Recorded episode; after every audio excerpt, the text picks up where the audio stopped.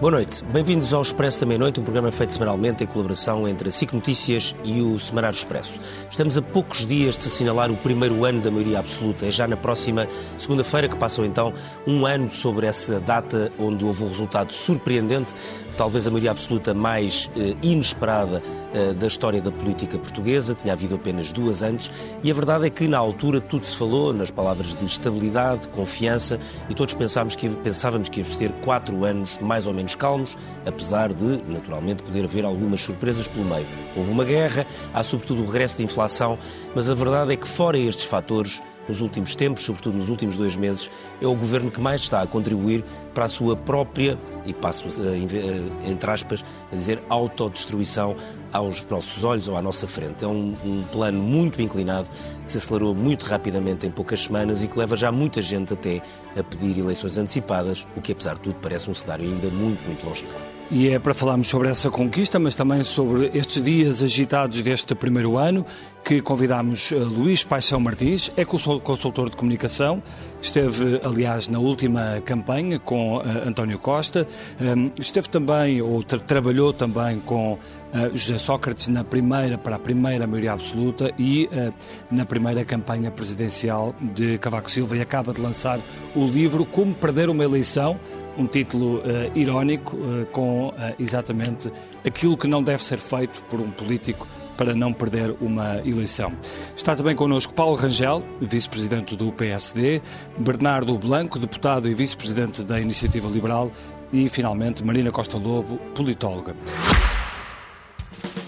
Este podcast tem o patrocínio de Vodafone Business. Saiba como a rede 5G pode tornar a sua empresa mais segura, eficiente e flexível. O futuro do seu negócio está em boas mãos. Vodafone Business.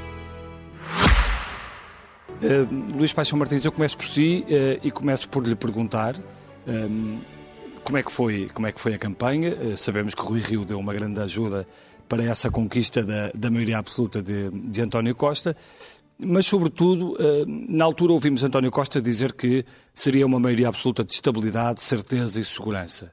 Olhando para este ano, que passou, como é que se percebe o esboroar de todas estas garantias, a estabilidade, certeza e segurança, com estes dias eh, inúmeras de missões, com estas complicações todas que estamos a viver? Bom, o Dr. António Costa, na noite das eleições, uh, disse que os portugueses tinham um. A maioria absoluta tinha um problema de reputação. Não é? Aliás, o Partido Socialista é de algum modo responsável por esse problema, porque pôs em causa a maioria absoluta, do ponto de vista político, dos dois governos da maioria absoluta do professor Cavaco Silva. Uh, depois, mais tarde, com José Sócrates, uh, digamos, houve uma reabilitação da maioria absoluta, dizendo-se que maioria absoluta não é poder absoluto, mas há, de facto, um registro negativo na reputação da maioria absoluta, no, digamos, no, no, numa lógica política ou mediática, não é? Uhum. os eleitores, de qualquer forma, é um dos dados que decorreram da, dos estudos eleitorais da campanha, eh, valorizaram muito a questão da estabilidade. E nestas últimas eleições aconteceu um fenómeno que provavelmente nunca tinha acontecido do lado do Partido Socialista versus o PST, já tinha acontecido ao contrário, que é de apenas haver um partido que podia garantir estabilidade a quatro anos, que era o PS, porque a direita estava em reorganização, havia a percepção de que se, se, se o que resultaria, não, não, sabia muito bem o que resultaria de uma vitória eventual do PST, que tipo de governo, que programa, etc. E o Partido Socialista apresentava-se numa oportunidade única, eh, aquilo é que se chama uma vantagem competitiva, que é de ser o único partido que garantia a estabilidade, não é? E por, e por isso é que os eleitores deram a maioria absoluta, não é? A maioria absoluta não nasceu do, da, das intenções do Partido Socialista do Dr. António Costa, é, é, é de algum modo uma responsabilidade que os eleitores deram ao Partido Socialista. Tomem conta deste país durante quatro anos com estabilidade. Aliás, foi até surpreendente, não é? Eh, sim, Para sim, o próprio PS. Sim, talvez, talvez. Não, não, não vale a pena. Não, não vale a pena voltar a contar essa, essa, essas questões. Uh, foi sobretudo surpreendente para as pessoas que acreditaram nas sondagens que foram publicadas nos meios de comunicação social nas vésperas das eleições. Não, e também porque Pronto, tinham passado mas... alguns anos de governação já sim. e, portanto, conseguir uma maioria absoluta depois de, Era difícil, era difícil. Daqueles anos e de algum desgaste. Era difícil, mas eu, difícil. eu acho que, no fundo, o que valeu foi isso. É que foram umas eleições em eh, em, em Portugal, como sabemos, nas eleições relativas concorrem 20 propostas eleitorais, das quais dois terços não são concorrentes, são partidos que não são para ser votados, para terem deputados. Dos outros, das outras meia dúzia, há alguns partidos, a maior parte, que concorrem para ter deputados e há apenas dois, historicamente, que concorrem em que as pessoas votam duas vezes. Votam no partido para, para deputado e votam no partido ou na pessoa que lidera para Primeiro-Ministro. E havia um desfazamento muito grande entre a percepção, de, digamos, de qualidade política e de governação do Dr. António Costa versus o Dr. Rui Rio, hum. e isso também condicionou muito a votação dos, dos eleitores. Mas o que é Mas eu não queria fugir, estabilidade? Eu não queria fugir a essa pergunta, não é? Eu estava apenas a fazer um enquadramento uh, em relação à reputação política, uh, política ou mediática. Mas há depois uma questão, que é um plano, chamemos político-institucional, uh, em que as últimas semanas mostraram o interesse da maioria absoluta.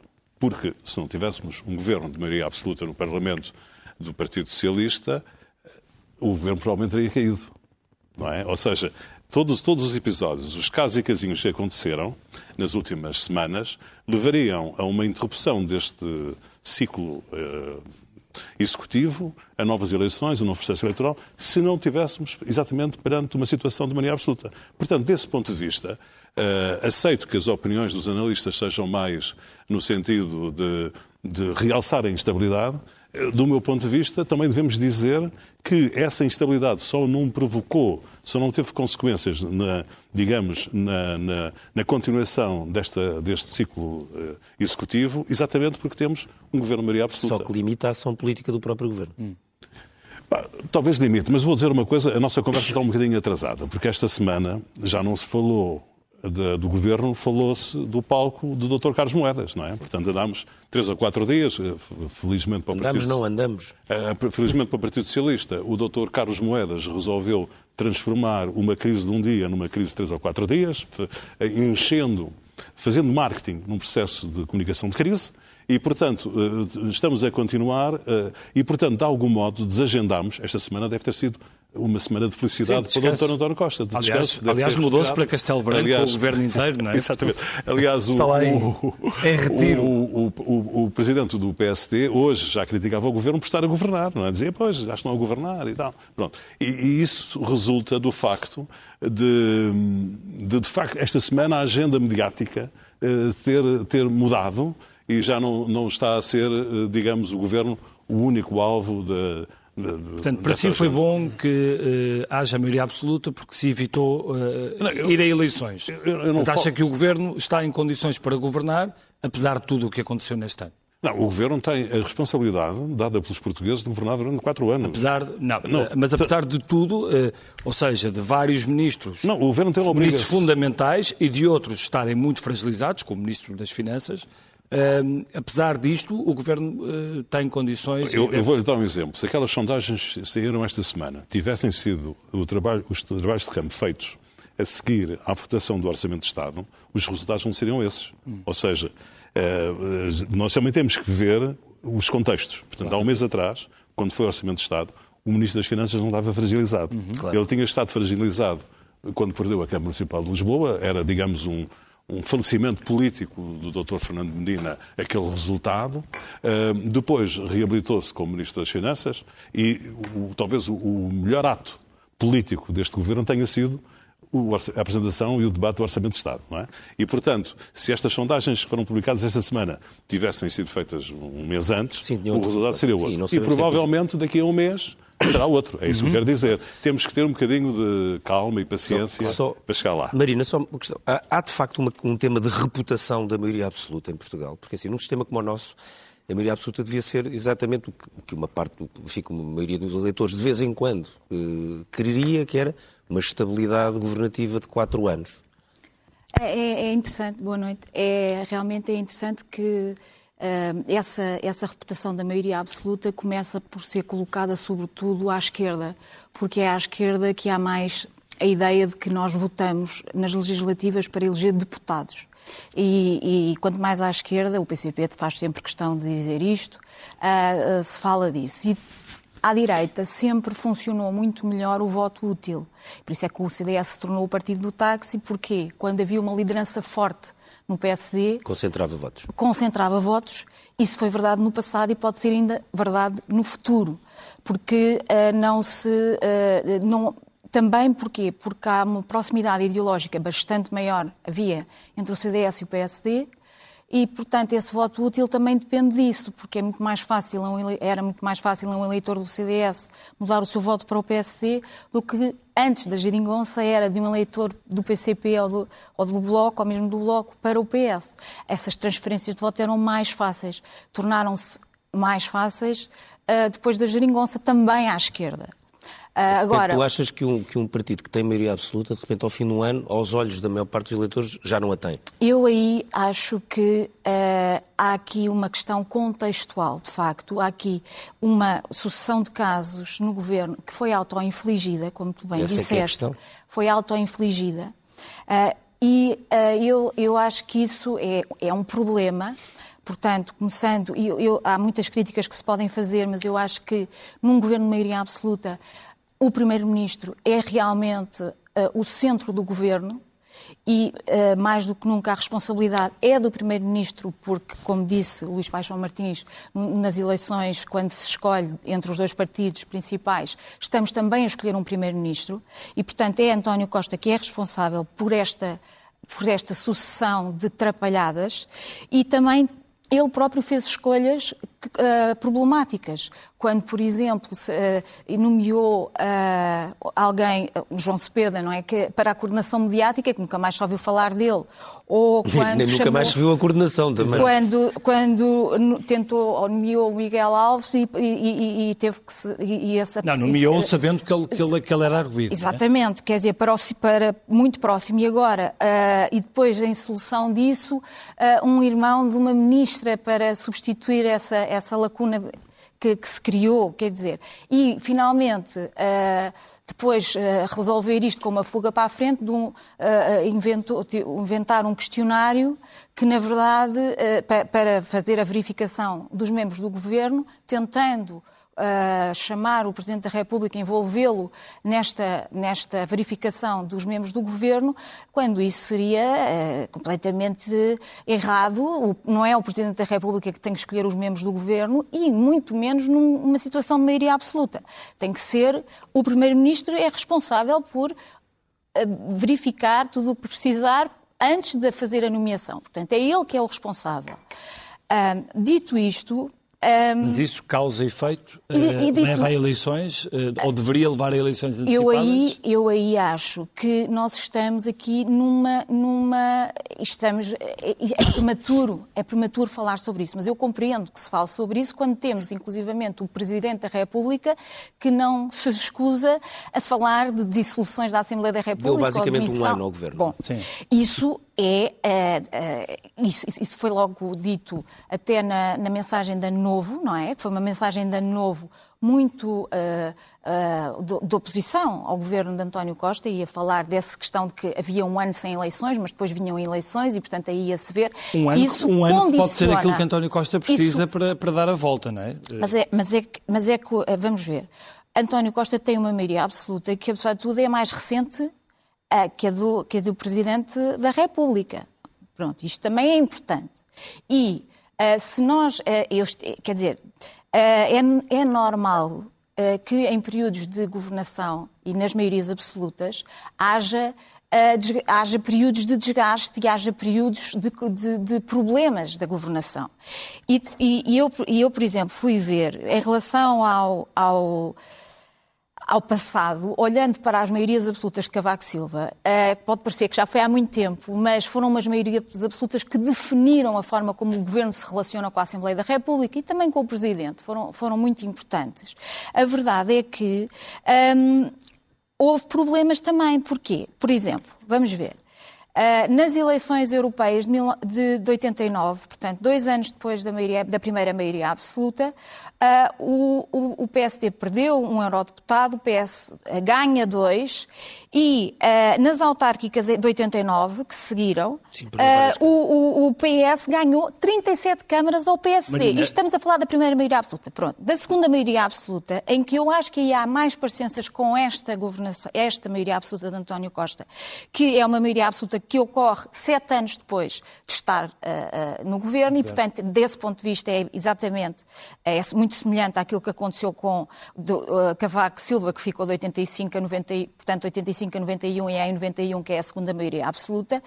Um, esta maioria absoluta, e fazendo aqui um parênteses, ela não acontece contra as, necessariamente contra as sondagens. Só fazendo aqui um parênteses aquilo que o Luís Paixão Martins tinha Temos que abrir o debate. Nós fizemos um inquérito pós-eleitoral em que perguntámos aos portugueses uh, quando é que tinham decidido o seu voto em 2022 e tivemos o maior percentagem, 16%, que disse que decidiu no próprio dia das eleições. O que é que aconteceu? Houve uma dramatização em relação à questão do Chega, do porque Chega. tal como é, e é verdade que não se percebia como é que o PSD ia formar governo, mas aí, se fazia mas aí, por culpa ou não. do Rio, que numa entrevista exatamente deu a entender, a entender que... que faria. E outra coisa que nós vemos também claramente é que o PS de 2022 tem uma componente eh, de votantes muito mais à esquerda, portanto, houve ali uma transferência à última da hora de votantes do Bloco e, e, do, e PC. do, PC. para segurar um governo do PS e impedir um governo de direita que o chega. E isso aconteceu no, no ulti, nos, nos, últimos dias de, de campanha. Maria, deixa-me só Mas uh, eu, eu, eu, ia dizer em relação... Já, já, já voltamos aí, já voltamos aí. Ah, portanto, as dar mais volta. com certeza. Paulo Rangel, hoje, falando do Chega que hoje está em Congresso, a Iniciativa Liberal teve na, na semana passada, uma das questões que o ano passado e usando a expressão do que o, que o Luís Paixão Martins disse há pouco e que é correta, é que os eleitores sentiam que a, que a direita está, ou o centro-direita estava toda em reorganização. O PSD, o CDS, Partido Clássico, estava numa posição frágil, a Iniciativa Liberal e o Chega estavam claramente a ascender e, portanto, isso, para os eleitores havia uma situação nova. E a minha questão é, um ano depois, eh, isso já está estabilizado ou ainda estamos num processo de reorganização? É porque a ideia é que, está, é que continuamos num processo de reorganização o que pode provocar sempre dúvidas sobre que governo é que pode sair alternativo. Bom, mas eh, sinceramente eu eh, tenho aqui a falar sobre a maioria absoluta e a crise. Não, não, não, não, sim, sim, mas isso. Tu... E começar por dizer uma coisa que aquilo os Paixão Martins disse e que tem que ser altamente denunciada, que é a questão de José Sócrates ter recuperado. O José Sócrates foi um homem da claustrofobia democrática. E os secretários de Estado de José Sócrates são hoje ministros de António Costa, muitos deles, ou ex-ministros, e uh, uh, uh, os homens-chave que acompanharam José Sócrates, que não só condicionou todos os média, como terminou com um caso de corrupção absolutamente terrível e que está por julgar, essas pessoas estavam no governo de José Sócrates, incluindo o Primeiro-Ministro. Portanto, não, não desculpe, desculpe agora, agora desculpe Luís Paixão Martins, mas passou essa ideia e eu não, acho não, que, não até vou dizer o seguinte, uma das razões pelas quais eu acho que é absolutamente surpreendente a maioria absoluta de António Costa há um ano atrás, é porque a maioria absoluta ganhou péssima reputação com José Sócrates. Não ganhou péssima reputação com Cavaco Silva. Porque as pessoas reconhecem que Cavaco Silva transformou o país. E, portanto, isto era um aspecto que eu gostava de pôr aqui em cima da mesa já, e, e este é o primeiro ponto. Depois, há a questão que eu acho que é importante, que isto não são casos nem casinhos. Aqui o que acontece é que basta olhar para a formação do governo. Quando António Costa escolhe o seu governo, o seu governo é um governo de continuidade. Aquilo que seria expectável depois de receber um mandato de maioria absoluta, não era a continuidade de, das figuras anteriores, era ir buscar fora do PS um novo ímpeto e um ímpeto reformista. Porque finalmente António Costa poderia governar como queria. Porque até aí teve sempre boas desculpas. Ou era o Bloco de Esquerda, ou era o PCP, ou era a pandemia, e portanto havia sempre uma desculpa. Deixou de ter desculpas. E isto trouxe ao, ao, ao de cima quem? O verdadeiro António Costa, que não tem uma visão para o país nem um projeto. Porque se tivesse, ele tinha aproveitado a maioria absoluta para se rodear de pessoas que pudessem protagonizar essa transformação do país. Apesar de tudo, e, o portanto, PSD entendeu que não era motivo para censura. Calma. Uh, Paulo Rangel. Eu, mas eu não estou. Mas uh, atenção, outros, eu não estou a dizer agora, ainda não, não cheguei aí. Estou a tá diagnosticar... Bem, mas, mas, é, mas, é, que esse discurso não, depois não combina com, com o que fizeram desculpa, no... Oh, oh, oh, combina perfeitamente porque censurar um governo, criticar um governo, fazer uh, críticas ao governo não significa que o governo caia amanhã se ele foi eleito há um ano e tem maioria absoluta. Portanto, isso, uma coisa não implica a outra. Só faltava. Portanto, então agora ninguém podia fazer oposição. Só podia fazer oposição se quisesse que o governo caísse amanhã. Isto, isto é totalmente disparatado. Isso é uma posição irresponsável. Portanto, vamos pôr os, os pontos nos is. criticar o governo de António Costa, dizer que isto é extremamente grave. Deixe-me deixe só tocar aqui num ponto. Mas Uh, Luís só- Montenegro só- sempre acusou Rui Rio de não fazer oposição. Uh, Rui Rio, apesar de tudo, votou favoravelmente uma moção de censura.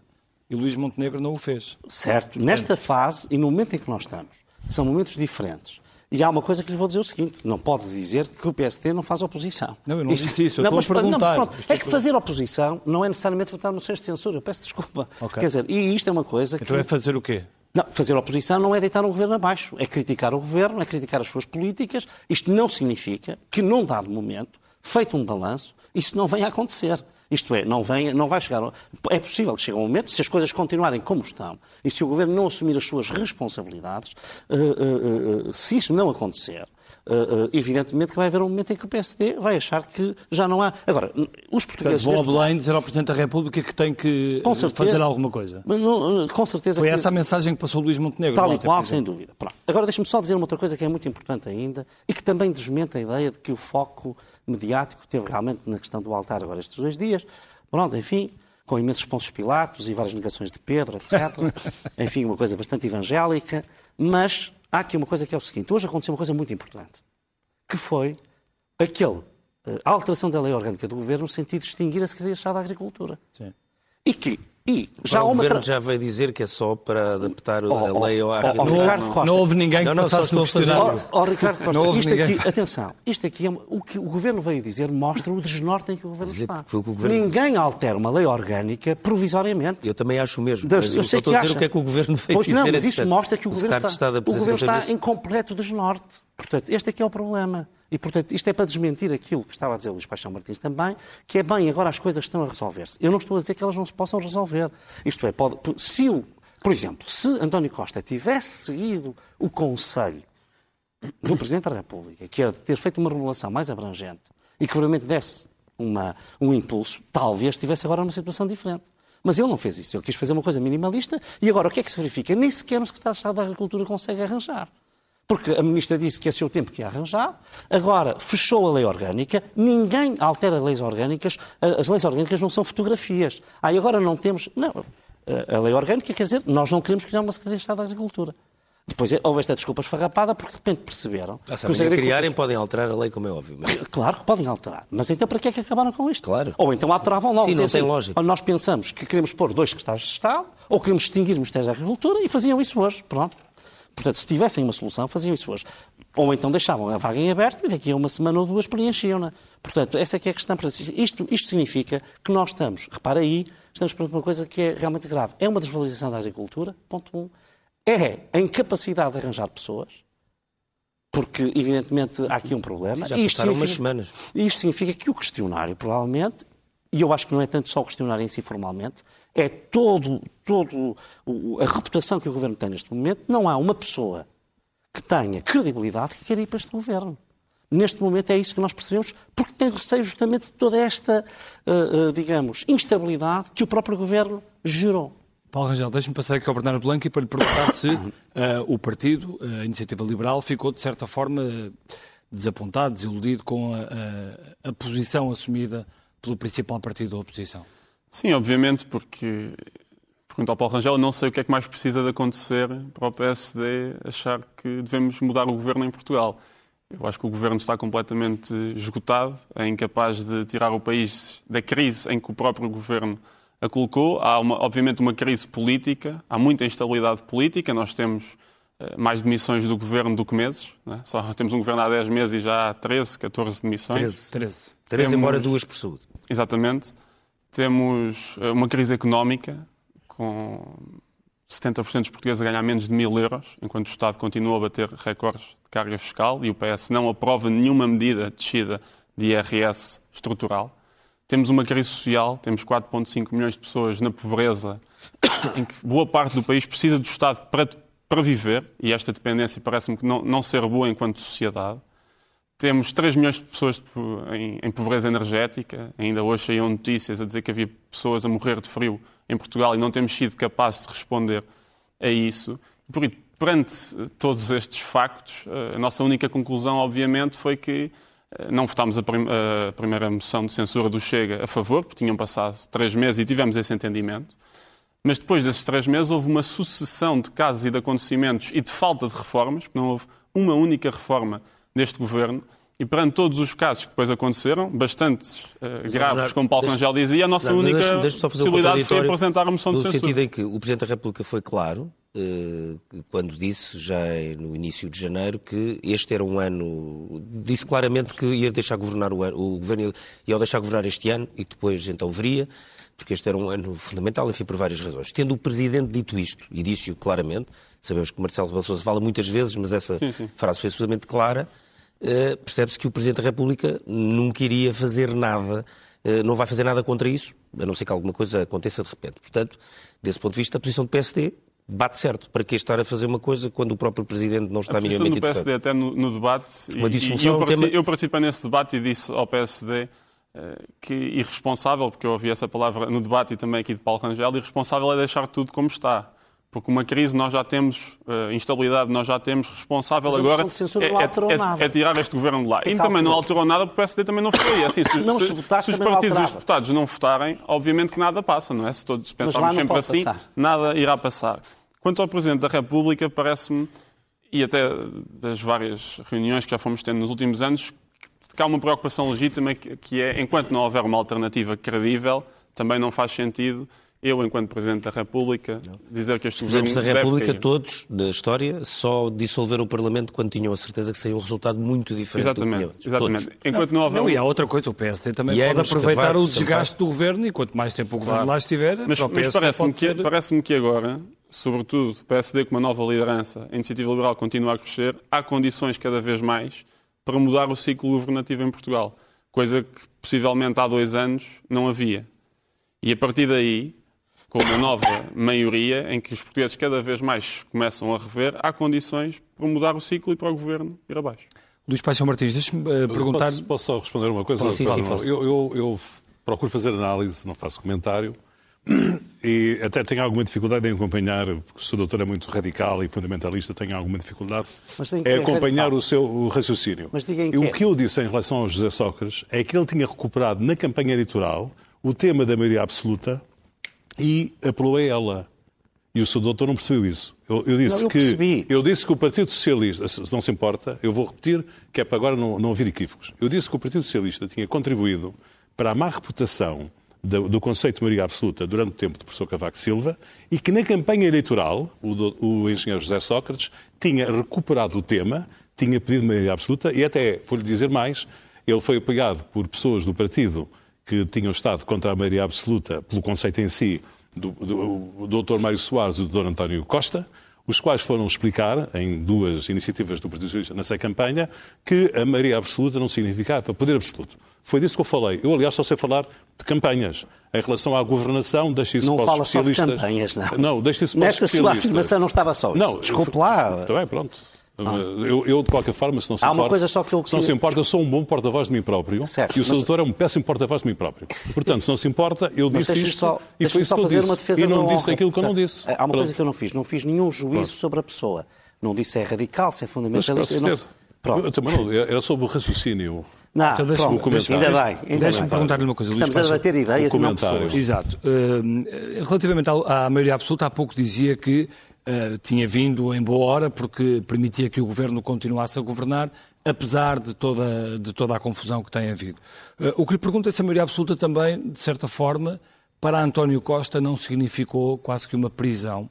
Obrigando-o a fazer coisas que não, a maioria acho, absoluta acho mais, traz. Acho mais. Ou seja, uh, não, os, os, os primeiros ministros, os dirigentes políticos hoje em dia, têm dois papéis na sociedade. Tem um papel mais político, um papel mais de gestor, não é? Ou seja, uhum. Pede-se a um primeiro-ministro que faça a gestão do país, não é? Não só a gestão política, mas também a gestão. É, é simultaneamente um chairman e um CEO de, de um país, não é? Uh, e, nesse, e, nesse, ponto de vista, penso que é uma questão de consenso, de consenso não é preciso conhecer especialmente bem o Dr. António Costa, eh, que ele é um, um político de, de, de, de, tradição, é um político Mas é um formado... político mais da tática e não da, da gestão, longo alcance do horizonte. Não, isso, não? isso não, não, consigo dizer assim dessa é. maneira, não é? É muito difícil.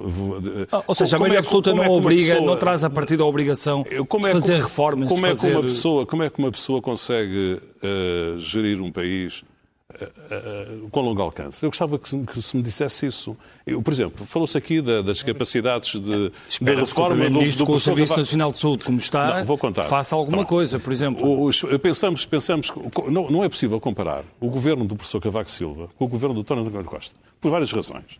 No, no, governo do professor Cavaco Silva havia uma televisão e era do Estado. Uhum. E até nem, nem quero entrar em pormenores que todas as pessoas sabem em relação a isso. E havia um jornal que, às sextas-feiras, que era o Independente, sem desprimor para o Expresso, que publicava capas contra o governo de, de professor Cavaco Silva. Isso era de uma grande citação à sexta-feira, acabava sábado, porque ao sábado saiu o Expresso. Uh, não se pode comparar isso com a vida atual. Como é que um governo, na vida atual, uh, com a pressão que tem dos média, com a pressão que tem das redes sociais, com todo esse tipo de, de, de pressões, de inputs, na governação consegue projetar a longo prazo. É quase impossível. Nós não estamos a discutir, em relação à, à vinda, eu estou à vontade, vou falar da, da história do, do, palco do Dr. Carlos Moedas. Nós não estamos a discutir hoje se faz sentido vir cá o Papa ou não. Estamos a discutir se o, se, o, se o, palco deve ser azul ou encarnado, ou se custa muito ou se custa pouco. Não é? Ou seja, não há nenhuma discussão no nosso não, país. Também se discute se faz sentido o Papa vir ou não. Ah, isso, isso, é, isso é aquilo que os, os promotores da vinda estão a tentar que se faça. É, exato. Mas nessa tentativa são muito mal acompanhados, como sabemos. Ou seja, de facto, as pessoas que promovem a vinda estão a tentar, mas vamos falar de outros assuntos, isto vai dar muita receita ao país, vem cá muita gente, Portugal fica na primeira linha. Mas depois a discussão é feita quanto custa o palco, se deve ter pala, se não deve ter pala, porque é que é ajuste direto, porque é aquela empresa onde está agora o Paulo Portas. É essa a discussão. Não é outra. Mas eu que lhe perguntava e, portanto, se... isso eu quero dizer que uh, eu não tenho nenhuma experiência de, governo nem de, de, política, mas como espectador atento, uh, penso que deve ser muito difícil governar. Quer dizer, não é comparável governar hoje como era no tempo do professor Cavaco Silva. Porque acha, o, o, acha que isso explica o facto, por exemplo, não, neste momento uma, há uma vacatura numa Secretaria de Estado da, da, Agricultura? Será de facto esta questão de, neste momento, poder uma pessoa nem sequer querer ir para o Governo? Dado este ah, eu, ciclo todo? Eu, eu, de qualquer forma, não acompanho a ideia de que há um problema de reputação do, do, Governo em relação a isso. Eu não consigo perceber como é que as pessoas vão para o Governo. Isso é outro, é outro aspecto, não é? Por digamos, porque as dificuldades... Uh, digamos, uma pessoa tem um processo no Ministério Público há 10 anos, está adormecida há 10 anos, vai para o Governo, acorda logo como é que é possível, digamos, encarar isso? Não é? De ânimo leve, não é? A pessoa tem uma conta, o marido tem uma conta congelada, vai para o governo, passou a pessoa a ter a conta congelada, não é? Portanto, isso para dizer que aquilo que a sociedade exige hoje aos membros do governo é um comportamento uh, que vai uh, a caminho do absurdo. E, portanto, penso que deve ser difícil fazer o recrutamento. Nesse ponto de vista, portanto, já agora. Portanto, o questionário vou dizer, vou, si não vou faz sentido. Vou-lhe dar um exemplo. Vou dar, eu não conheço o questionário, nunca não li, não tenho curiosidade sobre o questionário. Hum. Mas vou-lhe dar um exemplo. Se uma pessoa for médico do Serviço Nacional de Saúde, do Hospital Santa Maria, pode ir para o Governo. E, no fim, sair do Governo, Ministro da Saúde, pode voltar a ser médico. Pode ir para o Se a pessoa for num hospital privado, tem que estar três anos sem trabalhar. É aquilo que eh, leio que acontece não é? Não é bem, não assim. É assim. Não, não, é bem assim. Não. Ao seu lugar pode voltar. Sim, se for, ministro de, se for Ministro da Saúde e se for gestor do hospital, médico com responsabilidade de gestão, já não pode. Não, pode voltar à profissão que tinha, no, no, no sítio onde estava. Paulo Rangel, mas isto, mas isto para um partido como o PSD também levanta enormes é, preocupações. É, Deixa-me só é. responder com uma pequena provocação. O PSD não levanta esse problema porque o PSD ainda não se conseguiu posicionar como partido de governo outra vez. Pois, eu, eu, isso, eu, eu não. Eu, repara uma Não, mas. Não, é, há aqui uma coisa que é o seguinte: não, eh, nós não viemos cá discutir com o Partido Socialista, não. mas às vezes parece, não é? Pronto. E, portanto, eh, porque há pouco disse aqui o Despachão Martins disse que não era comentador, mas aqui está. Não, isso era uma, não, era trouxe boca. todo o argumentário. O argumentário que mais. Não é. Desculpe, agora estou a falar, estou a dizer isto, como digo, trouxe todo. E, e não é, tem nada de pessoal. É uma análise objetiva da sua comunicação. A sua comunicação é o argumentário que o Partido Socialista poderia trazer aqui. Nem mais, nem menos. Portanto, não é, uma organiza... não é tal argumentação objetiva, em que olha analítica, para todos. Analítica. Pronto, mas é a minha, é a minha opinião e, e expresso-a com todo o respeito e muita admiração, se quer que lhe diga, pelo seu trabalho e até pela sua intervenção cívica uh, uh, em, vários, em vários domínios e em várias ocasiões. Agora, uh, sinceramente, o que eu acho é que o PSD está totalmente preparado. Isso não, não tem qualquer dúvida esta, esta pressão de que falava Luís Paixão Martins, esta pressão diária, esta pressão Não, o que eu que... digo é o seguinte, eu estou de acordo com uma coisa que é diferente que é esta. A forma como o PS abraçou o aparelho de poder e criou esta teia sistémica de interesses Obviamente que cria um dano de reputação, não apenas ao PS, causa em primeiro lugar ao PS, causa muito ao Primeiro-Ministro, porque o Primeiro-Ministro é que é, como aliás há pouco aqui a Maria Costa Lebre explicava, é a pessoa que tem a responsabilidade pela organização do governo, e, portanto, ele é diretamente responsável pelas escolhas, mesmo dos secretários de Estado. Anda para aí agora essa coisa extraordinária de que os ministros é que escolhem os secretários de Estado, mas na Constituição não é isso que está.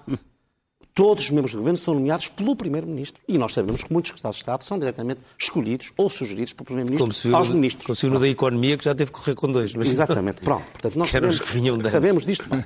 Agora, há uma coisa, e aí eu acho que o Luís Paixão Martins tem toda a razão, e, e, e, e, estou a dar razão também ao que está implícito na sua pergunta, é que isto traz também danos ao regime e à política em geral e traz a todos os partidos. E nesse caso, quem ganha com isso são os mais populistas, que são partidos por protesto, e neste caso em particular, eventualmente o Chega.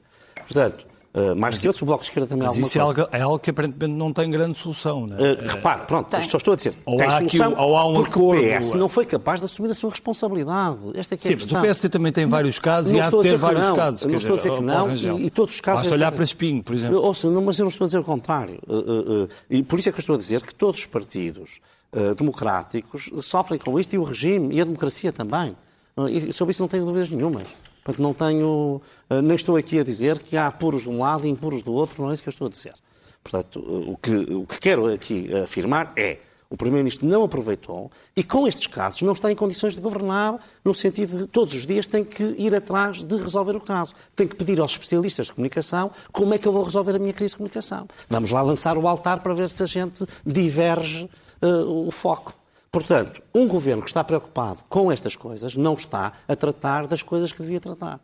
Este é um ponto que eu acho que é um ponto importante e por isso é que, de alguma maneira, o PSD disse sempre, de uma forma positiva e responsável, é preciso que António Costa pare e comece a governar. Depois nós vamos criticar a governação porque não é a nossa linha. Mas, neste momento, está tudo paralisado. Este ponto é importante, Marina, que o que dá, o pessoa olha e a sensação que dá é que o Governo está, de facto, a reagir, com exceção agora deste pequeno período do altar do Papa, a reagir a, a, situações do dia e depois as pessoas com a sensação de que não governa. Nós sabemos que as coisas não são assim e que podem estar a governar, mas, na verdade, acabam por ter que estar grande parte da sua ação política ser destinada e da sua energia uh, para estes casos. Então, parece que estão sempre a limitar os danos, não é? E a tentar reagir às situações claro. que vão sendo não governar aí, conhecidas segunda, em vez de é? terem iniciativa, iniciativa política. Isso é uma realidade, mas isso também eu acho que é verdade, mas concordo com aquilo que penso que o Paulo, o Paulo Rangel disse, quer dizer, o, o, o estar uh, aqui numa crise não quer dizer que se queira derrubar um governo com uma maioria absoluta e que tem um ano de governo. Pronto. Agora, o, eu olhando para o caso português, eu acho que há aqui uma, uma história tão interessante, tão importante como esta da crise da maioria absoluta que está a acontecer, que é a, a composição da alternativa que, à maioria absoluta. E essa é quase mais importante do que a crise da maioria absoluta. Porquê? Porque aquilo que está a acontecer neste momento é nós temos que saber quem é que vai. Só vai haver uma eventual dissolução. Imagina um, um, um, resultado desastroso para, para o PS nas europeias e Marcelo Rebelo de Sousa decide uh, dissolver a Assembleia da República. Que tipo de governo é que se vai formar? Isso é que é, isso é muito importante de se perceber. E um, um pouco por toda a Europa, o que nós vemos é que os partidos populistas de direita radical ou de extrema-direita estão a ganhar muito terreno e, inclusivamente, a governar, como, por exemplo, no caso de Itália. Um, e a questão. Ou a governar ou, ou, então a apoiar, ou, e a apoiar condicionar fortemente. E o que é que se passa? Nós temos um partido de direita, uh, de, de, direita radical em Portugal que tem uma organização inexistente, liderada por uma pessoa, que, e ele, este, este partido está a ganhar. Uh, está a consolidar nas sondagens. A última sondagem uh, mostra uma quebra enorme do PE. Esta última da Pitagórica. Sim, é? uma quebra enorme do vale, vale o que vale. É uma sondagem, mas uma quebra muito Nove grande. pontos do PS. Mas não, é uma, não há uma recuperação do PSD. Não há uma recuperação do PSD. Há uma fragmentação com uma consolidação do Chega, que está a ser beneficiado, seja pelos casos e casinhos do PS, provavelmente, um, seja pelo facto de que uh, o PSD e eu acho que é preciso falar disto, e eu vi a entrevista que o Bernardo Ferrão fez ao Luís Montenegro, quer dizer, o Luís Montenegro, a, a, questão da relação do Luís Montenegro com a Câmara de Ovar e Espinho é um assunto sério. Porque uh, houve uh, faturas, uh, portanto, a, a, empresa dele faturou é VAR, 400 é vagos, mil euros. Vagos, vagos. A Câmara de Vagos e de Espinho. Vagos não, e Espinho, não é Ovar. perdão, Ovar e Espinho. Tinha ideia que era Ovar e Espinho. Uh, faturou uh, centenas de milhares de euros num período de tempo uh, muito recente e depois nomeia o, o, o ex-presidente da Câmara de Espinho como vice-líder do grupo parlamentar dele. Isto é um problema que que vai ser, com, com, o qual ele será confrontado num debate a dois com André Ventura. Tá bem, mas já, tá isto, isto é mas, para dizer oh, Marina, o quê? Quando aí, nós falamos... Lá, não, mas, mas é, é um isto é importante. Há aqui um ponto. Quando o Paulo mas Rangel é é diz, diz, e tem razão, que grande parte dos do, do membros deste governo faziam parte do governo de José Sócrates, Sim. que foi, que entretanto já foi acusado de corrupção longamente, ainda continua à espera. Aparentemente que, isso não, não, que, não, o, não, incomoda uma grande parte do eleitorado que é que é eu estava ao PS. Ou seja... é que, não, mas há, aqui há detalhes, porque é assim, muito, como muito bem explicou Luís Paixão Martins, quando os portugueses votam nos dois principais partidos, estão a escolher um primeiro-ministro. E aqui há, uh, e eu não estou de todo, eu só li os jornais, não sei nada sobre o que é que se passa em Espinho, o que é que se passa, mas, mas compreendo que num debate a dois, num, e sei muito bem, o, que, o eleitorado do Chega está muito atento aos temas da corrupção ou, de, ou da ética. O, o, Chega tem três ou quatro bandeiras, mas, essa é uma delas. Mas estavas a dizer, e, mas portanto, a dizer que há isso um... é muito importante. O PSD, como partido, de, eh, de partido principal da oposição, deve ter o máximo cuidado. Tem com que ter muito cuidado com como é que se apresenta às eleições. Porque, vamos ver, partindo do pressuposto que não vai haver nenhuma maioria absoluta à direita, vai ser preciso fazer uma, uma coligação. Mas as coligações são muito diferentes. Uma coligação uh, em que ambos os partidos são praticamente idênticos é muito mais difícil de gerir do que uma coligação em que há um partido dominante que depois tem para lá uns apoios dos partidos muito pequenos. E aquilo que se está aqui a gerar é até por causa da indecisão do PSD em Montenegro, um pouco no seguimento daquilo que o Rio Rio também fez, e, curiosamente, completamente ao contrário do que fez Carlos Moedas em Lisboa, que começou logo por dizer à cabeça: eu não faço coligações nenhumas com o Chega. Eu, e isso esvaziou a campanha do Chega, que era fraquíssima, de resto, porque tinha um candidato aliás, aliás, aliás, muito fraco. Mas, de qualquer forma, aproveitar isso, porque isso é importantíssimo, porque isso é que os votos não, não, ainda não se votou nas próximas eleições. Aliás, de, de, deixa-me aproveitar isso, isso porque o Rui Rocha, na entrevista que deu na, na é RTP, uma das coisas eh, que, que, fez questão de dizer foi que com ele não havia coligações com o Chega. Portanto, certo. isso é, é, é, ponto assente. É ponto assente. Uh, isso não estava já claro com o João, João Coutinho Figueiredo? Estava, nós apenas quisemos realçar essa linha, a linha é para continuar, a Iniciativa Liberal vai fazer o seu trabalho, penso que o PSD deve fazer o seu para haver uma alternativa ao Partido Socialista, e o Chega, a única coisa que tem de fazer é, na hora certa, dizer se quer o Partido Socialista no governo ou se vota a favor dos orçamentos de uma alternativa ao PS. E por isso não há qualquer coligação. Mas deixe-me dizer uma coisa, Bernardo, que é. Eu percebo que dê muito jeito de falar do Chega, até porque quanto mais o Chega crescer, isso ajuda em muito. É isso, jeito, isso ajuda em muito o PS.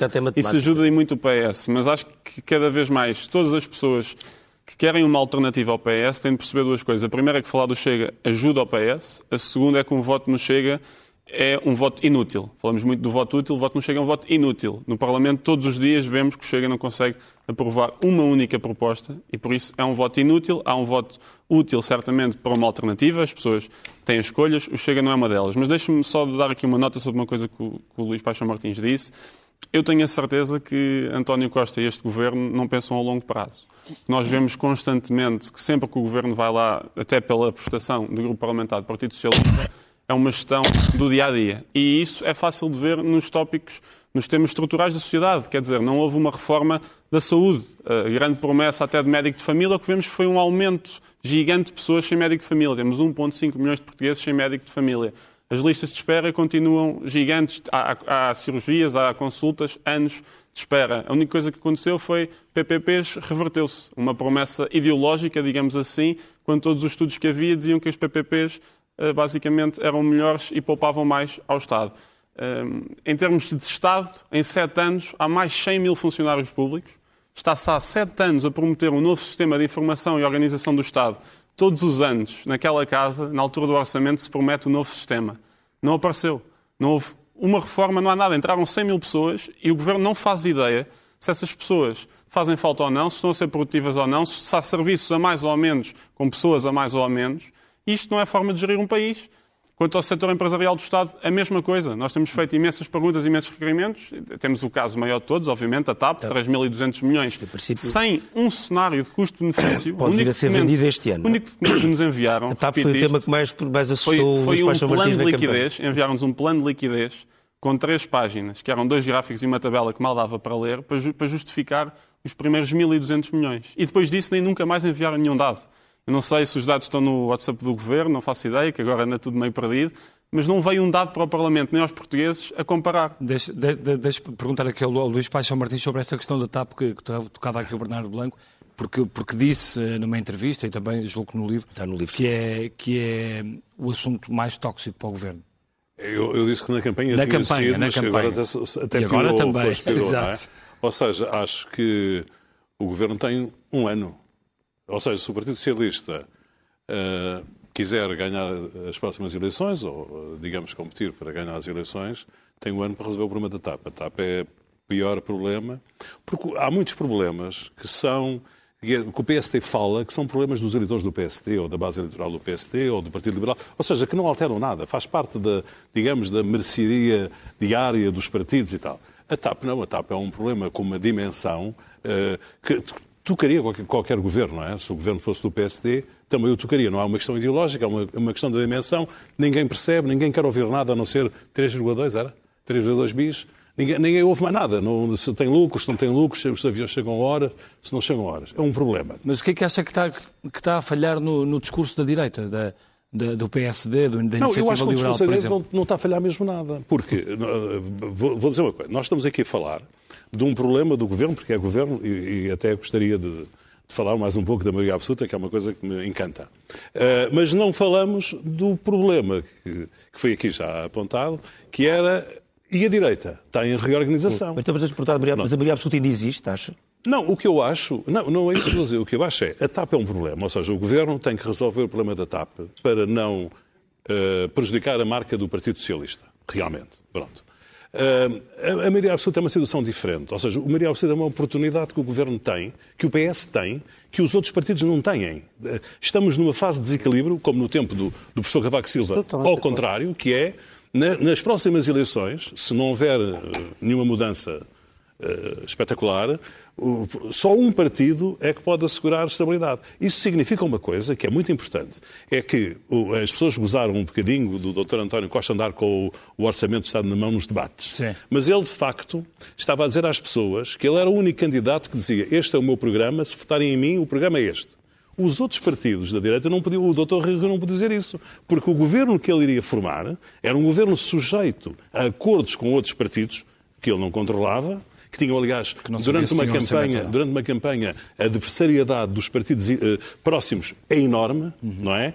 É muito mais eh, distante, são- ficam muito mais distantes durante a campanha. A campanha não ajuda a, a- a formar maiorias entre partidos eh, Isso aconteceu próximos. sempre. Em Sim. 2002, quando o Sim, exatamente. depois com exatamente. Coelho em 2011. Pronto, portanto, durante a campanha... É a natureza da campanha. o- os eleitores indecisos, os eleitores indecisos o que veem é o. PSD a atacar o, a Iniciativa Liberal e o Chega a atacar o PS e a Iniciativa Liberal e, e pensam como é que eles vão formar governo? Como é que vão ter um programa?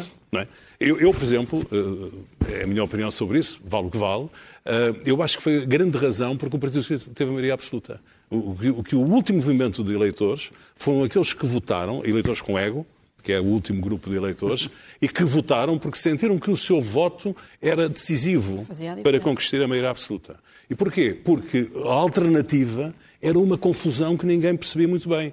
Não era só uma confusão do Dr. Rio Rio, não é? Não era só Sim, dele. sim. Era uma, era uma confusão circunstancial. Qual- qual- qualquer líder do PSD... obrigava a que colar partes Como aconteceu com o Partido Socialista há 20 anos atrás, quando o Bloco de Esquerda se afirmou e o PC se afirmou, não é? Nessa altura, o PSD tinha uma vantagem competitiva enorme, que era o único partido que dizia, eu vou formar governo. Os outros não se sabia. Bom, eh, agora, vir ao Se tivesse, que é aconselhar, dizer? se tivesse que aconselhar o PSD como consultor de comunicação, ou se tivesse que aconselhar a, a- a direita nesta construção da alternativa, Não, Há, coisa- há coisas que não dependem do Conselho, dependem do tempo, não é? Ou seja, estamos num processo de, de maturação em relação a, à, à direita portuguesa, que é, é um processo enriquecedor, porque atrai mais eleitores. Ou seja, quanto mais ofertas uh, ideológicas a nossa direita tiver, traz mais eleitores. Por exemplo, a iniciativa liberal traz mais jovens eleitores, não é? Que, que não se reviam nos outros partidos. O Chega, parecendo que não, traz abstencionistas. Não é? Havia pessoas que não participavam no processo eleitoral e que passaram a participar no processo eleitoral votando no Chega. Não é? Portanto, a oferta enriquece. O problema é, é tem mais a ver com o PSD, não é? Uh, digamos, o, uh, há um jogo, a maior parte, de, de digamos, do, do, do, combate político que nós assistimos contra o governo é os três partidos da direita a, a, a quererem ganhar entre eles a competição da oposição ao governo. Não é bem porque estão atacar, para atacar o governo, é para entre eles uh, definirem qual é que ataca melhor. Estamos é quase a terminar, mais. Paulo Rangel, uh, sobre, esta, sobre esta questão. Não, e... uh, sinceramente, eu acho que no caso do PSD esse problema não se põe o da competição e por isso é que o PSD também teve a posição na moção de censura que teve. Não estava em competição. Porque se estivesse em competição, claro. tinha que ir lá marcar, ir a jogo. para Pronto. governar, é diferente. Está numa posição diferente. Pronto. Isto não quer dizer que eu não acho que o PSD tem ainda algum trabalho para fazer Uh, uh, agora, eu estou de acordo, e, esta é talvez a nossa divergência com a iniciativa liberal neste momento, porque noutros aspectos não é, há até alguma convergência, por exemplo, nesta questão da saúde e da educação. Repare, o PS fala nas causas sociais, nunca houve tantos seguros privados de saúde. Nunca houve tanta gente no ensino privado, portanto, o PS está a empurrar toda a gente para fora dos sistemas públicos. Portanto, é uma coisa absolutamente uh, uh, paradoxal, porque é o contrário de todo o discurso que o PS faz. Mas o que eu digo é, o PSD, claro que tem que. E eu acho que, com esta crise que nós estamos a ver agora, há aqui um momento muito importante. Agora, nos próximos seis meses, são momentos em que o PSD vai ter justamente que afirmar, eu diria, causas alternativas. É porque os sinais económicos não são tão negativos como se esperava, não é? E, portanto, Bom, isso pode ser um revés para o PSD. Eu, eu, acho que não. Quer dizer, o país estar bem economicamente nunca é um revés para ninguém. Mas só uma coisa. Não, mas tá eu, bem, eu, por acaso, que é que eu estou a dizer, não é? Eu vou aqui, enfim... Uh, Afinal, as taxas de juros podem não subir tanto, a inflação pode descer mais dizer, rapidamente. Quer dizer... uh, eu não estaria tão otimista quanto as previsões que aí estão, mas é, até por outra questão. As pessoas não estão a olhar para a forma como a guerra se está a desenvolver. E os últimos desenvolvimentos não dão nenhum sinal de que nós vamos ter alguma solução no próximo ano. E isso também vai interferir no próprio processo económico e, portanto, sinceramente, eu seria muito, muito, muito cauteloso nas previsões uh, otimistas que estão aí agora a querer aparecer. Então vamos à primeira página do Expresso, chegamos ao fim do nosso programa. Tá na uh, manchete do Expresso, jornal que está na banca desde hoje e uh, que os, uh, também já com os, os, seus assinantes digital desde ontem à noite. Portugal tem a maioria dos tanques Leopard inoperacionais, só um terço dos 37 tanques do país está operacional e o Governo avalia se o envio dos carros de combate vai ou não afetar as capacidades do Exército. À direita, um tema de também que foi daqui, de certa forma, tocado há pouco pelo Bernardo Blanco. 2,6 milhões de portugueses vivem com menos de 660 euros. São os dados do INE relativos a 2021 que evidenciam como são baixos os rendimentos de uma boa parte da população.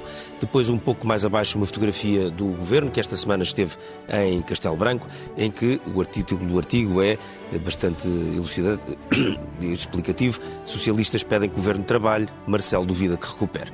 E assim termina o Expresso da Meia-Noite. Nós voltamos dentro de uma semana. Bom fim de semana.